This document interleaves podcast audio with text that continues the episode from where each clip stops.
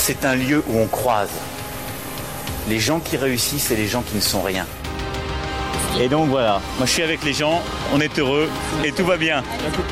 On met un pognon de dingue dans des, dans des minima sociaux, les gens ils sont quand même pauvres. On n'en sort pas. Eh bien c'est ça, on a tout misé sur l'esprit start-up.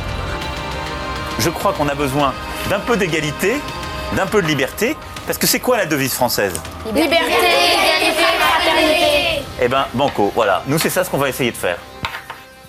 Top Bonjour, bienvenue dans cette matinée du monde moderne euh, pour la République inaltérable avec euh, Daniel Ibanez qui nous rejoint pour parler du cinquième salon du livre, des livres et l'alerte. Salon consacré aux lanceurs d'alerte, cinquième édition cette fois-ci à Montreuil à la, à la Parole Errante euh, avec un, programme euh, assez euh, incroyable dont on va parler aujourd'hui. Je dis pas ça parce que j'anime la, conférence bien sûr d'ouverture avec Act Up le vendredi à, à 18h, donc c'est le 22, 23 et 24 novembre.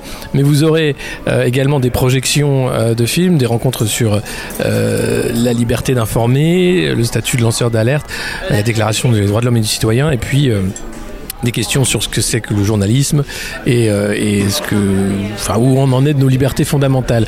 Bonjour Daniel. Bonjour. Alors, ce salon, cette année, est-ce qu'il y a une dominante particulière Euh, Qu'est-ce que tu as envie de dire pour présenter ce- ce- cette nouvelle édition du, du salon de- des livres et l'alerte? C'est effectivement la cinquième édition, donc euh, ce qu'il faut savoir, c'est que un tout petit groupe, un petit collectif de- d'hommes et de femmes qui sont engagés au quotidien euh, ont réussi à donner la parole sans subvention, sans moyens, sans euh, autres moyens que leur énergie et que euh, leurs dons personnels, euh, à donner la parole à plus de 300 personnes depuis l'origine de ce salon. Euh, et on est finalement assez fiers de ça. On a été aussi en mesure de projeter des films chaque année, euh, des films importants pour nous. Euh, il y avait La fille de Brest euh, avec Irène Frachon. Nous avons projeté aussi Les Sentinelles, le film de Pierre Pézra, en présence également de Pierre Pézra. Et ensuite de ça, l'an dernier, nous projetions avec Flore Vasseur le film Meeting Snowden. Et cette année, nous projetterons XY Chelsea, X- Chelsea XY, parce que nous avons pensé que c'était important. Le, le fil ou plutôt l'éclairage de notre salon, est vraiment euh, les droits fondamentaux. Les droits fondamentaux, alors avec la Déclaration des droits de l'homme, parce que ce texte est euh, extraordinaire, extraordinaire d'actualité, extraordinaire dans son application, mais extraordinaire parce qu'il est ignoré d'une grande partie de la population. Et c'est quelque chose de dramatique. C'est quelque chose de dramatique parce qu'aujourd'hui, on a un président de la République qui vient nous parler des droits de l'homiste, comme si les droits de l'homiste, comme il le dit, euh, ne seraient que des gens qui prétendent avoir des droits sans avoir de devoirs. Ce que je dis à chacun quand on me répond euh, une chose comme ça, oui, mais il faudrait parler des devoirs, c'est qu'il faudrait surtout commencer par lire la Déclaration des droits de l'homme parce que dès le préambule, il est écrit pour que chacun ait toujours à l'esprit les droits et les devoirs. C'est écrit dès le préambule de la Déclaration des droits de l'homme et euh, les gens qui viennent nous expliquer que oui, on peut parler des droits, mais il faudrait parler des devoirs, n'ont pas lu ce texte. Il n'y a pas un droit énoncé dans ce texte-là qui n'est pas un devoir qui soit en corrélation. Et je- j'en dis un, la définition de la liberté. La liberté consiste à pouvoir faire tout ce qui ne nuit pas à autrui. Oui, il y a le droit, pouvoir faire tout, et le devoir, ce qui ne nuit pas à autrui. D'ailleurs, c'est intéressant parce que finalement, on n'a pas le droit de vendre du Mediator quand on sait que c'est un poison. Eh oui, on n'a pas le droit de faire euh, pas mal de choses, euh, mais finalement, vu que le droit recule petit à petit, enfin les droits, hein, les devoirs augmentent, euh, mais les droits reculent, on a l'impression, et ça fait le, beau jeu des industriels, ça fait le beau jeu de certains politiques qui travaillent pour les lobbies notamment. Tu parlais du, Mediator, les, les scandales sanitaires s'accumulent. Enfin, ce qu'on a vu à Rouen avec Lubrizol, c'était quand même un cas d'école sur ce qui est l'alerte avec ce préfet qui avait laissé faire euh, avec des lois qui ont été votées hein, pour permettre euh, aux, zones sensibles euh, chimiques de, s'élargir. Est-ce qu'il n'y a pas là depuis, ces cinq ans qu'existe le, salon et qu'on a pu documenter, un, recul systématique des droits justement des citoyens organisés pour le profit? En fait, je pourrais quasiment paraphraser Edward Snowden. La meilleure protection des droits de l'homme, c'est l'exercice le plus large par le plus grand nombre. Mais encore, faut-il les connaître pour pouvoir les exercer et c'est pour ça que l'on rappelle à chaque fois ces, droits. Mais je pense qu'il serait quand même de bonne politique que justement les élus politiques apprennent ces 17 articles. Hein. ça tient sur une page A4, donc euh, ça devrait être possible. Euh, parce que là encore, je pourrais donner un deuxième exemple. Euh, on parle souvent des forces de l'ordre. C'est à mon avis une dérive sémantique d'une formule qui est employée dans la Déclaration des droits de l'homme et du citoyen à l'article 12, puisque là on parle de force publique et non pas de force de l'ordre, qui englobe la justice, qui englobe la police, etc. Et que dit cet article 12 C'est que la protection des droits de l'homme nécessite une force publique pour l'avantage de tous, et non pour l'intérêt particulier de ceux auxquels elle est confiée. Et là, on peut s'interroger sur la déclaration du procureur de Nice qui dit Ah ben non, j'ai menti parce que je voulais protéger celui auquel on confie la direction des forces publiques. Et là, on voit bien que ces principes fondamentaux sont absolument nécessaires dans la réflexion politique. Tout le monde dit Oh, il a menti, oh, il a menti. Non, il a violé la Déclaration des droits de l'homme et du citoyen. C'est bien plus grave. Il risque rien, finalement. Ben, il ne risque rien à partir du moment où effectivement on ne n'est pas dans un débat public sur la référence à ce texte fondamental qui, je le rappelle, est le texte filtre pour n'importe quelle loi en France. Alors, ce n'est pas le seul texte sur les droits de l'homme, puisqu'il est complété par la, la, Convention européenne des droits de l'homme et la Charte européenne des droits de l'homme, mais on est là sur vraiment un texte fondamental qui va nous éclairer tout au long du salon euh, sur l'ensemble des thématiques, que ce soit sur ACT UP. Par exemple, euh, sur ACT UP, euh, on, dit tiens, le sida finalement c'est mortel. Alors dans les années 80, tout le monde rigole. Ah ben non, c'est juste une maladie pour les homosexuels. Les médias, il n'y en a pas un seul qui, s'émeut. Le milieu médical considère que c'est un épiphénomène, voire africain. Hein. et euh, le milieu politique euh, ne s'intéresse pas trop au sujet. Et donc ACT UP devient finalement lanceur d'alerte avant même que l'expression existe, avant même que euh, Francis Chateau-Renaud et son équipe inventent cette expression. On a l'émergence sur ce sujet-là, mais sur d'autres bien évidemment, de l'idée du lancement d'alerte. Et finalement, pourquoi ACT se trouve dans une situation de devoir prendre des méthodes d'action qui sont extrêmement euh, visibles, médiatiques ben, C'est parce que simplement, il se heurte à un mur de surdité. Et là, on peut se poser la question de savoir ce que l'on a le droit de demander à un élu souvent on dit ah ben euh, euh, les élus euh, doivent rendre des comptes et eux considèrent que comme c'est la démocratie représentative, une fois qu'ils sont élus, ils font ce qu'ils veulent. Même tourner leur veste, hein, pour certains c'est assez fréquent. et pourtant, l'article 15 de la Déclaration des droits de l'homme nous dit que la société a le droit de demander compte à tout agent public de son, de son administration. Voilà. Chaque citoyen a le droit de demander compte à son représentant et là, on aura une rencontre intéressante à mon sens, c'est celle sur la démocratie locale, puisqu'on sera bien sûr à la veille euh, des élections municipales qui commencent à, rentrer dans, dans le champ de l'actualité. Et finalement, une question qu'on peut se poser, c'est les représentants, les maires, les élus municipaux, sont-ils les représentants de leurs concitoyens ou sont-ils les représentants du préfet? Eh bien, c'est assez intéressant cette question, parce que en fait, quand vous avez euh, une émission sur France Inter au téléphone sonne qui invite des maires et qui dit en présentation vous êtes les représentants de l'État. Il n'y en a pas un seul qui dit non, je suis le représentant de mes concitoyens. Et là, c'est intéressant, puisque le 10 décembre 2018, euh, Emmanuel Macron nous dit Ah ben, les porte-paroles des Gilets jaunes, ils existent. Oui, ils auraient dû exister. Ce sont effectivement les élus municipaux. Sauf que les élus municipaux ne sont nullement les représentants de leurs concitoyens, ils sont les représentants du préfet sur le territoire, ils sont officiers de police judiciaire, etc. etc. et ils oublient qu'en fait, ils ont été élus pour représenter leurs concitoyens. Là, il y a vraiment une nécessité de réflexion de l'ensemble de la citoyenneté au niveau local, mais au niveau national bien évidemment, au niveau européen de la même manière. Et donc cette citoyenneté est absolument nécessaire à, à prendre en compte et il est vraiment nécessaire que ces droits soient rappelés, soient appris. On peut faire d'ailleurs un parallèle. Vous savez qu'à la rentrée euh, 2018-9, Éric Ciotti a réussi à faire rentrer le drapeau bleu-blanc-rouge, le drapeau européen et l'hymne national. Donc la Marseillaise, allons enfants de la patrie. Un, un, truc très très utile dans les stades de foot et les stades de rugby. Par contre, les droits de l'homme dans les classes avec un apprentissage par cœur du machin, ça on a oublié. Alors effectivement, c'est un peu, euh, ennuyant parce que euh, le gamin qui vient de dire euh, chaque citoyen a le droit de, de demander compte à tout agent public de son administration, quand il dit ça à son institut ou à son prof dans le collège, ça énerve. Hein?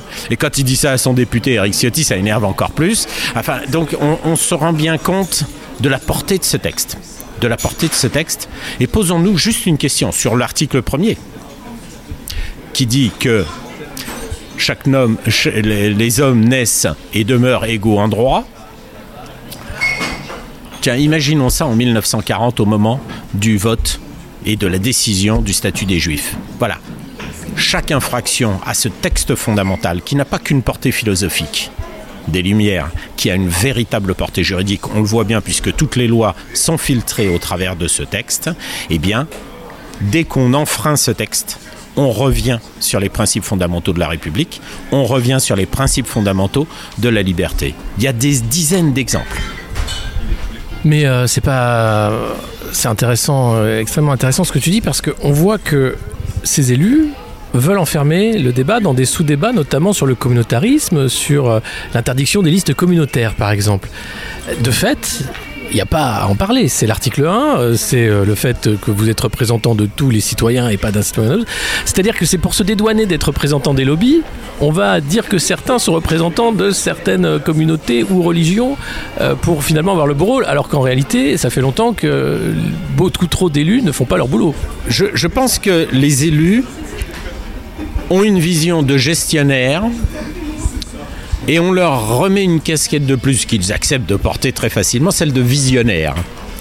Et, c'est intéressant parce que, alors si on parle de, de, de des élus euh, et, et, de ce que pourrait d'ailleurs apporter ce mouvement des Gilets jaunes si lui-même connaissait euh, les droits fondamentaux, les 17 articles dont on parle. Parce que les 17 articles, qu'est-ce qu'ils disent? Ils disent à l'article 14, chaque citoyen a le droit d'apprécier la nécessité de la contribution publique et d'en suivre l'emploi. Ah bah tiens, quand on parle de taxe carbone, de taxe diesel, oui, les citoyens ont le droit d'apprécier la nécessité de la taxe. Et les gilets jaunes sont tout à fait légitimes à aller sur les ronds-points pour dire mais personne nous a consulté et à chaque fois qu'il y a une taxe on ne nous consulte pas. Et donc là le milieu environnemental déjà devrait s'interroger là-dessus et je le dis d'autant plus tranquillement que nous avons signé avec les Amis de la Terre que je représentais aux assises de la mobilité en octobre 2017 une lettre au président de la commission et du groupe de travail sur euh, la soutenabilité financière des, des mobilités en lui disant monsieur les amis de la Terre ne s'opposent pas à des taxes. Ils disent simplement que chaque taxe doit d'abord faire l'objet d'une étude d'impact par décile sur le budget des ménages. Parce que si on ne fait pas ça, alors on rajoute des points de TVA et la TVA est l'impôt le plus inégalitaire. Et donc, clairement, les Gilets jaunes ont une véritable légitimité uniquement sur cet article 14 de la Déclaration des droits de l'homme, et malheure, malheureusement ils n'en ont pas conscience parce que parce que c'est pas connu parce que les gens pensent que truc de 1789 qu'est-ce qu'on va foutre avec ça en 2019 non n'importe quoi. Euh, mais les maires non plus. Je vais vous donner un autre exemple sans vouloir être trop long. Euh, on a aujourd'hui des arrêtés municipaux sur les interdictions de pesticides la grande discussion, c'est 50 mètres, c'est 100 mètres, c'est 150 mètres, c'est 3 mètres, c'est 5 mètres. Le gouvernement trouve qu'à 3 mètres, euh, tout va très bien. Les élus, eux, trouvent qu'à 150 mètres, déjà, euh, c'est beaucoup. Et alors, bien évidemment, on leur répond. On leur répond dans les tribunaux. Euh, rapportez-vous la preuve que le cancer que vous aurez dans 40 ans est lié à l'exposition à des pesticides dans des niveaux normaux aujourd'hui.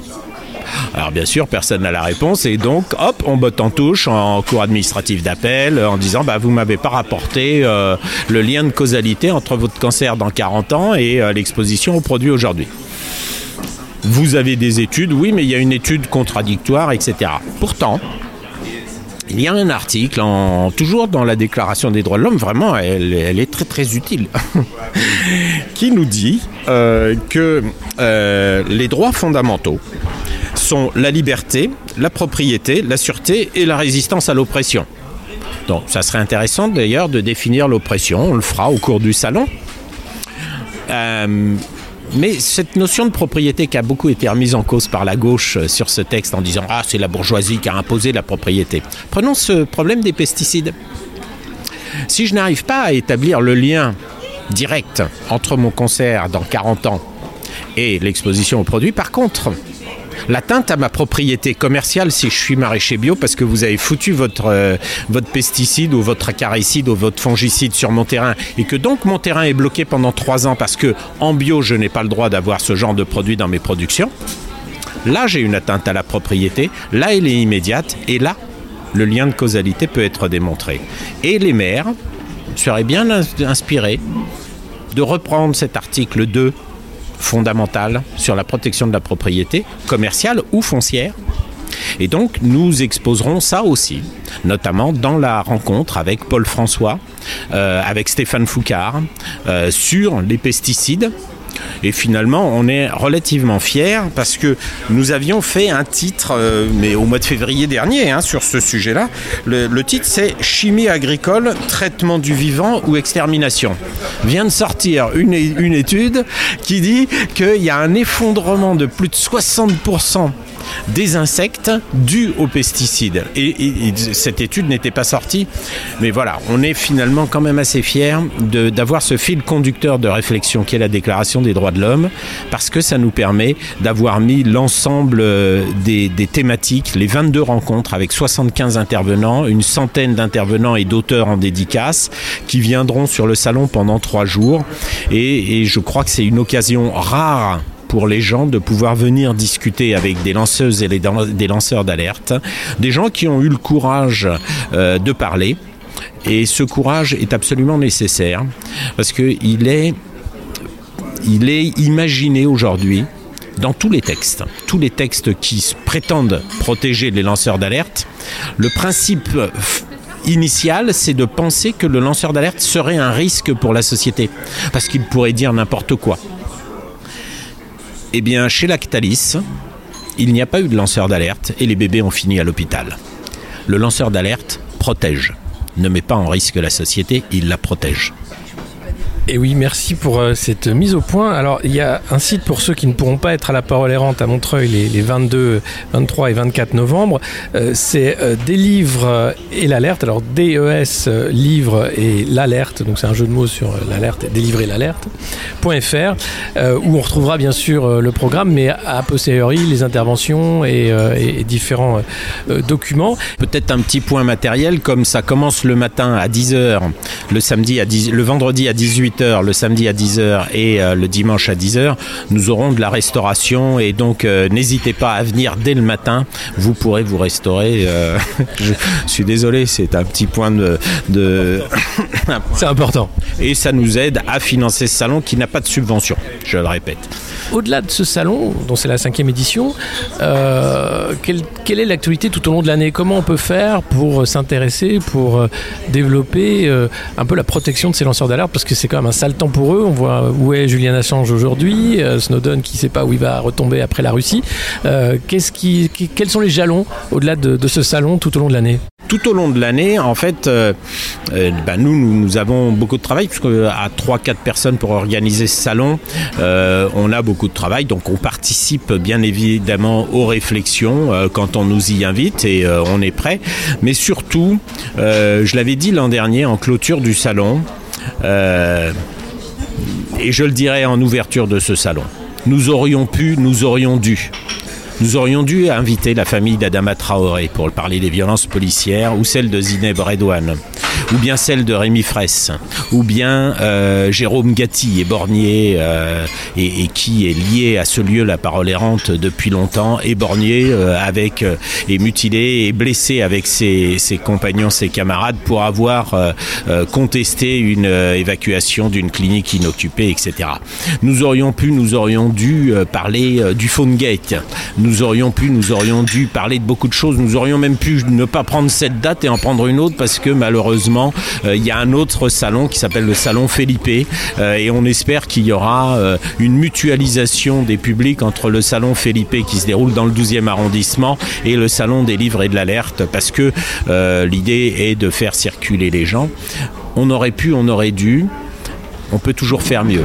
La bonne nouvelle dans tout ça, c'est que le salon dure deux jours et demi.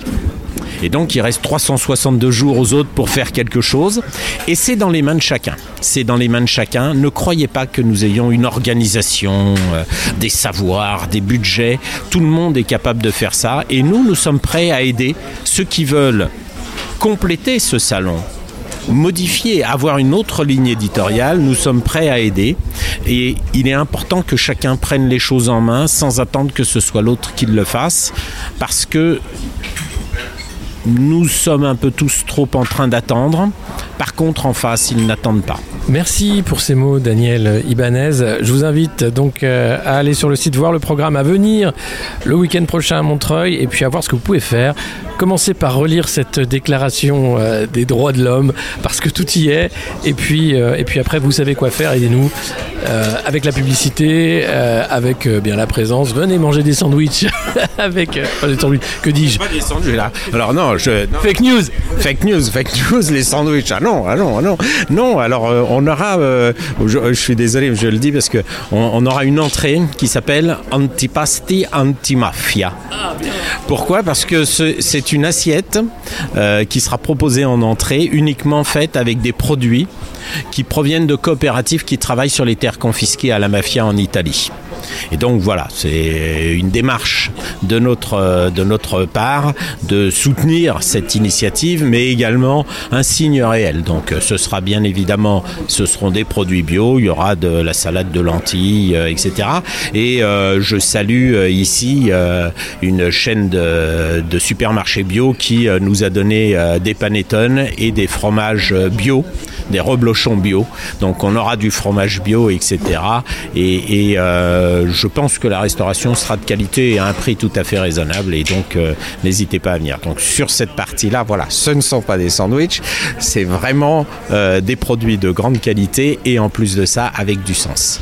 De quoi nourrir et l'estomac et le cerveau. Merci Daniel et, rendez-vous donc à Montreuil euh, le week-end du 22, 23 et 24 novembre. Merci. Merci. Merci. C'était La République inaltérable avec Alexis Poulain, une balado-diffusion du monde moderne sur une idée presque originale d'Antoine Gouritin. Retrouvez les épisodes précédents dans votre application de podcast favorite, sur Spotify et sur lemondemoderne.media. Suivez Alexis sur Twitter, at Poulain2012, et rendez-vous la semaine prochaine pour un nouvel épisode.